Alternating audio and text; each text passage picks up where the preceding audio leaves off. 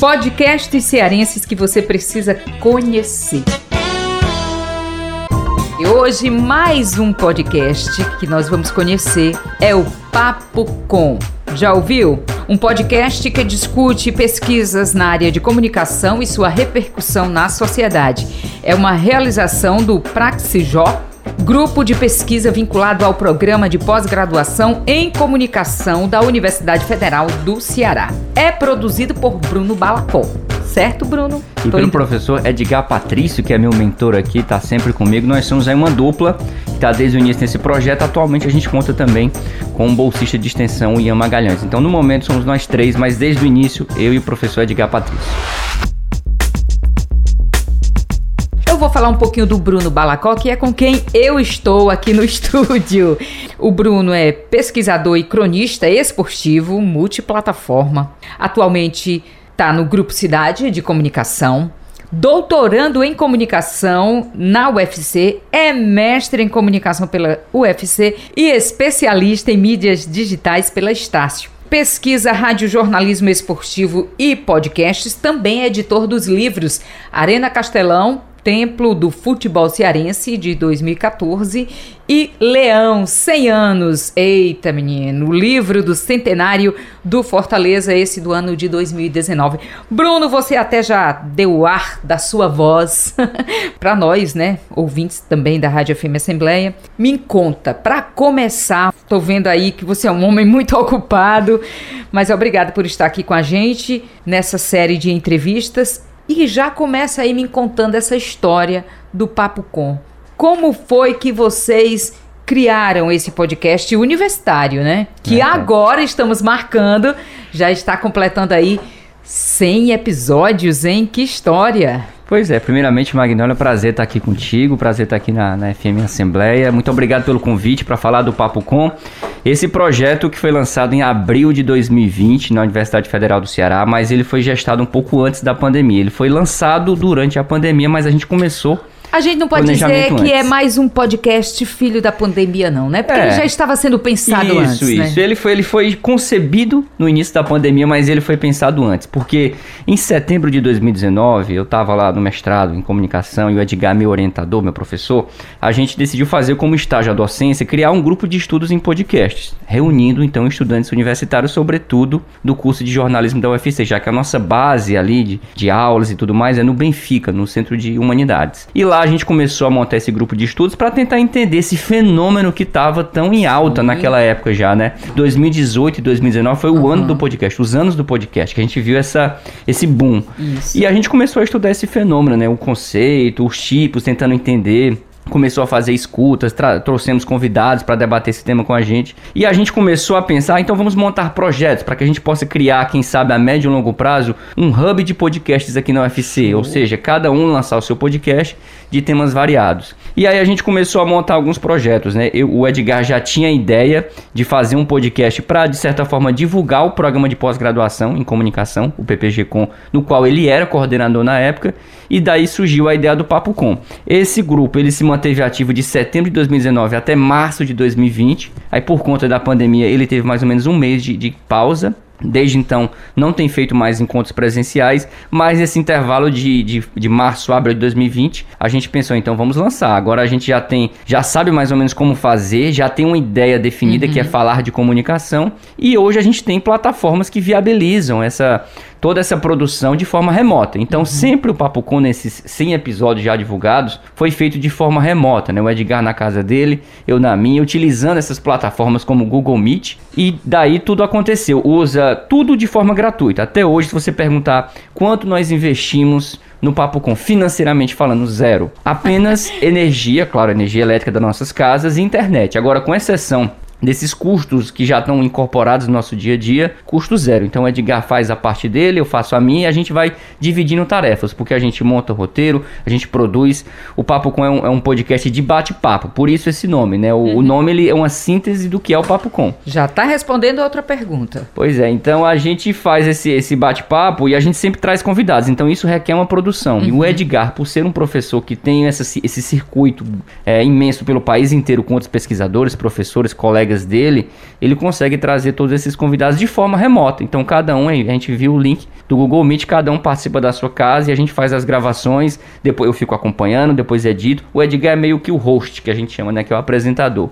E eu fico ali nos bastidores, produzindo, depois edito e veiculo nas plataformas. Desde o começo, o Papo Com ele tem um perfil nas redes sociais. A gente tem uma conta no Facebook, no Twitter e no Instagram com arroba podcast Papo Com. Já estão com 100 episódios, são dois anos de Papo Com, muita história, um percurso bem grande já andado. O, o, fala um pouquinho dos resultados.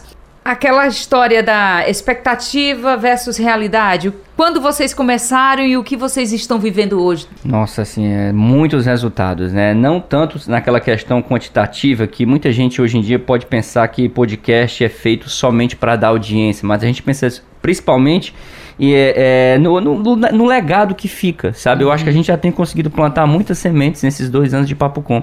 A prova disso é que no, o nosso podcast foi um dos pioneiros ligados ao programa de pós-graduação em comunicação no Brasil. Então, depois do surgimento do Papo Com e da repercussão que esse projeto teve, vários outros surgiram. Porque o Papo Com, cronologicamente falando, é de abril de 2020. Então, em maio, junho, julho de 2020, surgiram podcasts em diversos programas de pós-graduação. Uhum. E todos eles sempre tiveram contato com a gente de reconhecer a importância do Papo Com como um inspirador, que a partir do Papo Com lançaram os seus podcasts. E hoje a gente tem o orgulho de também é, não só deixar um legado aí de mais de 100 episódios, com mais de, sei lá, 120 horas de debate sobre comunicação, discutindo pesquisa, mas não apenas naquela linguagem acadêmica, mas principalmente o que essa pesquisa vai impactar na sociedade. Uhum qual o retorno que, essa, que essas teses, essas dissertações estão dando para a vida das pessoas. Mas a gente tem deixado o legado também de até mesmo ser um objeto de estudo, que é o que nos orgulha muito, saber que o Papo Com hoje ele é estudado é, em estudos de graduação, de pós-graduação. Inclusive, recentemente foi lançado um e-book na Universidade de Coimbra, em Portugal, em que ele analisa como os podcasts e a universidade discutiram a pandemia. E como nós fizemos a primeira série do Papo Com sobre comunicação e pandemia, uhum. é, o Papo Com foi um dos objetos de estudo, foi um, do, um dos estudos que foram feitos para esse artigo. Então é muito legal ver que o Papo Com hoje ele é uma referência dentro da nossa área da comunicação e que ele já inspira inclusive trabalhos. As pessoas já nos procuram para estudar o Papo Com, para entender e para repercutir. Então, assim, a gente já se tornou uma, uma referência dentro do nosso segmento, é bom, bom deixar claro isso. Uhum. O Papo Com ele tem uma, uma audiência que ainda hoje é nichada, é, que pertence a esse meio acadêmico universitário. Então, o nosso ouvinte, basicamente, são estudantes de comunicação e professores e pesquisadores, numa faixa etária de mais ou menos 25 a 40 anos, que é aquele auge da, da academia, que o estudante está ali entrando no mestrado até os primeiros anos da docência. Que legal. E você, como pesquisador de podcast? O pois que é. você diz sobre essa mídia para nós? Ah, tem sido um fenômeno, assim. É, os últimos anos, assim. A gente até brinquei com você no começo que é o ano do, o ano do podcast foi 2019, mas eu, eu já não considero mais o ano. Já, a gente já tá vivendo uma era. Uhum. De 2018 para cá, esse movimento ele só cresce. Uhum. O que a gente pode dizer é que nesse primeiro momento de 2018, 2019, a gente teve um boom de escuta. Milhões de pessoas passaram a ter primeiro contato com o podcast de ouvir. De 2020 para cá, a gente tem tido outro boom que é o de produção, em que as pessoas não apenas escutam, mas hoje, pela autonomia, pela facilidade, elas também produzem o seu próprio podcast. Porque hoje não é uma coisa, não é, uma coisa, não é um bicho de sete cabeças. Uhum. E como eu falei, é uma mídia que é feita a baixíssimo custo. Se você tiver um celular, um computador e acesso à internet, pronto, você já tem as ferramentas básicas para fazer um podcast. Então, é algo que é acessível para todo, para parte das pessoas então acho que a, o grande boom que a gente tem visto nos últimos dois anos é esse, de produtores de podcast. A pandemia fez isso, né? Fez isso. Não tem como negar, né? É. A gente tem visto uma explosão de surgimento de, de podcasts e também de ouvintes. Esses números, a ABPOD, que é uma das entidades aí que, que faz uhum. pesquisas anuais é, sobre audiência, escuta e produção, ela tem verificado ano após ano um número cada vez maior de produtores. E essa produção, por mais que hoje a gente possa pensar que ela está centralizada em São Paulo, Rio de Janeiro, porque são os principais centros econômicos uhum. do Brasil, mas o Nordeste também se destaca, principalmente o Ceará porque aqui a gente inclusive brinca que tem a podosfera cearense, uhum. que é muito desenvolvida e tem podcast de todo tipo que você pode imaginar. Verdade, a gente tem sempre eu que fico pesquisando e querendo saber sobre isso, porque a nossa a nossa série é sobre podcast cearense e eu nunca imaginei, olha, você já é o trigésimo. Então, Os, meu Deus, tem podcast cearense demais, de todo né? tipo. Impressionante, assim, a variedade. A podosfera cearense, ela é muito variada e o melhor de tudo, ela é unida. Porque, assim, não existe de forma nenhuma entre esses podcasts espírito de concorrência. De, ah, uhum. ah, você vai eu não vou divulgar você porque você, enfim, vai tomar minha audiência. Pelo contrário, existe muito essa cultura do crossover, que é você juntar um podcast com outro, fazer um episódio com membros de podcasts diferentes. Uau! E aí eles se divulgam. Esse, esse crossover ele é muito comum na podosfera cearense. Inclusive promovido pelo atual presidente da ABPod, que é o André Jonathan, né? Que já falou aqui sobre o SerifaCast dele. Exatamente, do SerifaCast, um dos pioneiros, inclusive, aqui no Ceará, o SerifaCast. Começou bem antes, por né? jornalista, lá 2015, 2016. Isso. O André tem feito um trabalho grande sobretudo para envolver esses produtores. Hoje a gente pode dizer que tem inclusive grupos para isso, tem grupo no WhatsApp, tem grupo no LinkedIn também para isso, tem grupo no, no, no Telegram também para discutir a podosfera cearense. Então lá é um momento de, de trocas. Todo mundo que tem episódio novo divulga, divulga eventos, é, convida os outros podcasts para fazer episódio juntos. Então esse clima de parceria ele é muito forte. E aí, é, Bruno, que a gente percebe e às vezes a gente fica assim pensando nunca vai saturar. Ou vai? Na última entrevista que a gente fez aqui, as meninas disseram que não, né? Mas tem gente que pensa que pode saturar e agora é podcast, podcast, podcast. Sim, sim. O que, que você diz sobre isso? Olha, eu acho que não vai saturar, porque eu vejo que o podcast é uma mídia que veio para ficar, porque ele tem uma, uma facilidade que é comum também, por exemplo, ao streaming, ao, ao, Netflix, por exemplo, que é essa a facilidade que você tem de adaptar o podcast à sua vida, né? Ou seja, dá para você encaixar ele na sua vida, diferente muitas vezes do, do rádio, da TV tradicional, que às vezes tão um pouco é, em momento de, de, queda de audiência, o jornal impresso principalmente hoje em dia, né? Cada vez mais a gente tem visto o número diminuir de, de veículos, mas o podcast não, você adapta ele à sua vida, então você não precisa se prender a um horário do dia, você reserva ali 30 minutos do seu dia já ouve o seu podcast favorito. A Renata Loprete do podcast O uhum. Assunto, que é um dos mais ouvidos, diz muito isso e eu concordo com ela. Então, essa mídia que é on demand, ela se encaixa na sua vida você escuta do jeito que você quiser, na hora que você quiser. E se sua vida for apertada demais de segunda a sexta, você tira um tempo do final de semana. E é aquela coisa, é só áudio. Então você pode fazer a escuta do podcast fazendo outras coisas. Você arruma casa, lava pratos, né? O que, que todo mundo fala, né? Meus filhos a trilha, A trilha sonora do, do, lavar pratos em casa hoje, nos últimos anos, ela é regida a podcast. É verdade. E vai é para academia, viaja, no deslocamento para o trabalho, no ônibus. Então, to, todos esses espaços, eles são momentos para escuta de podcast. Por isso que eu acho, por ele ser essa mídia adaptável que você encaixa na sua vida, que ele veio para ficar. O que eu acho que talvez não, o movimento não seja eternamente de crescimento, seja o de produtores. Uhum. Porque muitas vezes há uma desmotivação dos produtores quando começam a fazer e não tem retorno de audiência, não tem retorno financeiro também, porque a gente sabe que monetizar, né, ou seja, gerar dinheiro com podcast é muito difícil. Sim. E isso num circuito de 0 a, é, assim, de, de 0 a 100%, acho que só 5, no máximo 10% conseguem tirar o mínimo de renda com podcast. Uhum. Você tem que fazer clube de ouvintes, você tem que fazer o crowdfunding, ali as vaquinhas, aquele, aquele pessoal que, que doa 5, 10 reais por mês para manter o podcast. Uhum. Vários no Ceará já fazem isso, mas eles são a minoria absoluta. Principalmente no meio universitário, as motivações acabam sendo outras, né? É uma forma de divulgar o programa de pós-graduação, é uma forma de manter a atividade em dia. Hoje, várias disciplinas de faculdade usam podcast como produto final.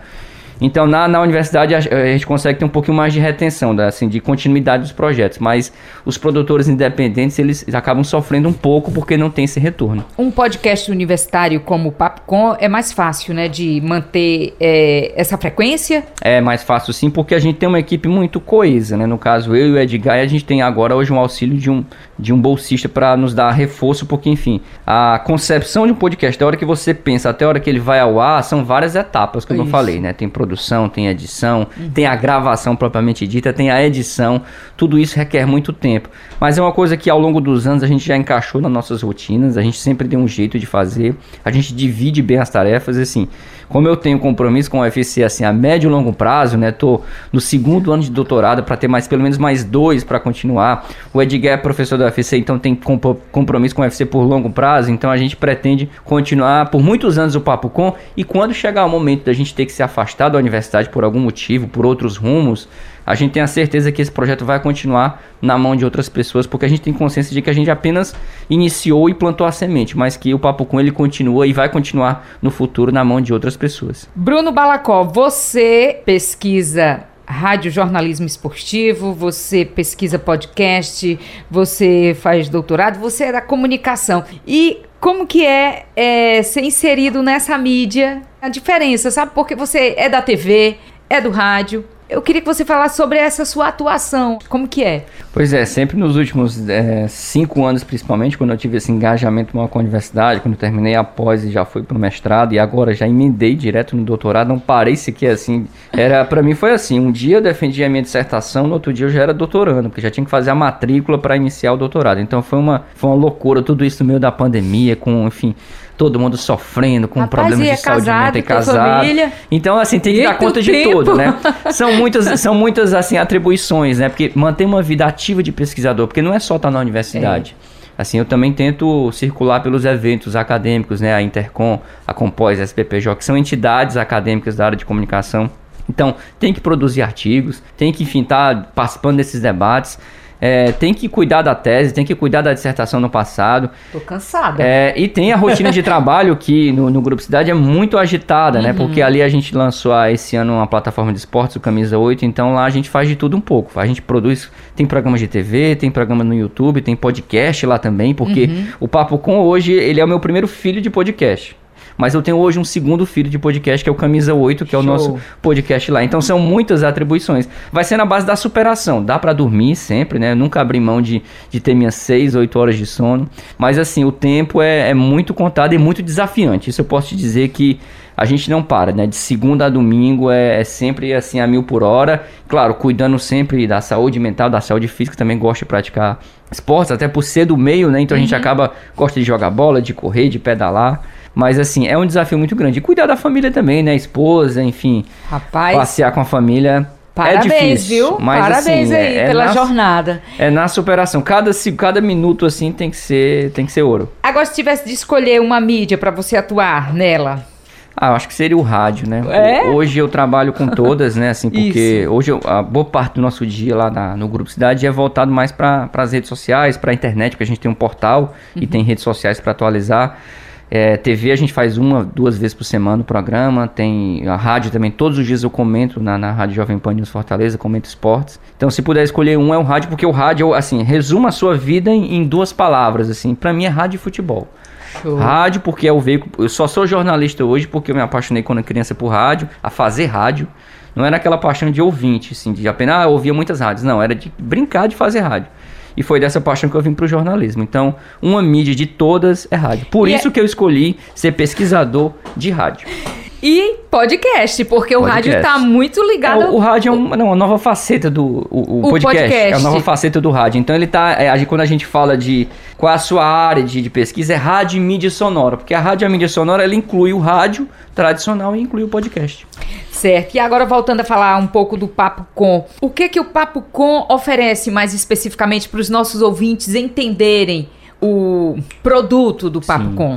Pois é, como eu estava te falando sobre o termo, né? Por que, que é Papo Com? Porque, resumidamente, o que, que é o Papo Com? É um programa de bate-papo sobre comunicação. Porque o nosso estilo é muito claro, é mesa redonda. A gente nunca faz o Papo Com uma conversa entre eu e o Edgar é sempre o Edgar é, é, apresentando com duas ou três ou quatro vozes. É sempre ele batendo papo com outras pessoas. Uhum. A gente costuma convidar é, professores, pesquisadores, estudantes, pessoas que estão ali divulgando pesquisas, membros de, de, entidades ligadas à comunicação. Só não pode ser de outra área, é da área da comunicação. Você sabe que a comunicação é abrangente, né? não é só jornalismo propriamente dito. Né? Uhum. Né? Tem o audiovisual, tem o cinema, tem a publicidade, a sociologia também dialoga um pouco. Então todo esse pessoal passa pelo Papo Com, o pessoal que produz conteúdo nessa área, né? Não só como profissional, mas principalmente na universidade, né? Que é professor, que é pesquisador. Enfim. Envolve muitas pessoas e muitas áreas, muita né? Se a gente pensar aqui, Magnólia, que nós temos em média três convidados, pelo menos, por episódio, então eu posso dizer que cerca de 300 convidados Uau. já passaram pelo Papo Com em 100 episódios. Então é muita é gente, muita, muita gente. gente. Alguns já voltaram, assim, nem todos são inéditos, né? E você pensando nisso aí, por exemplo,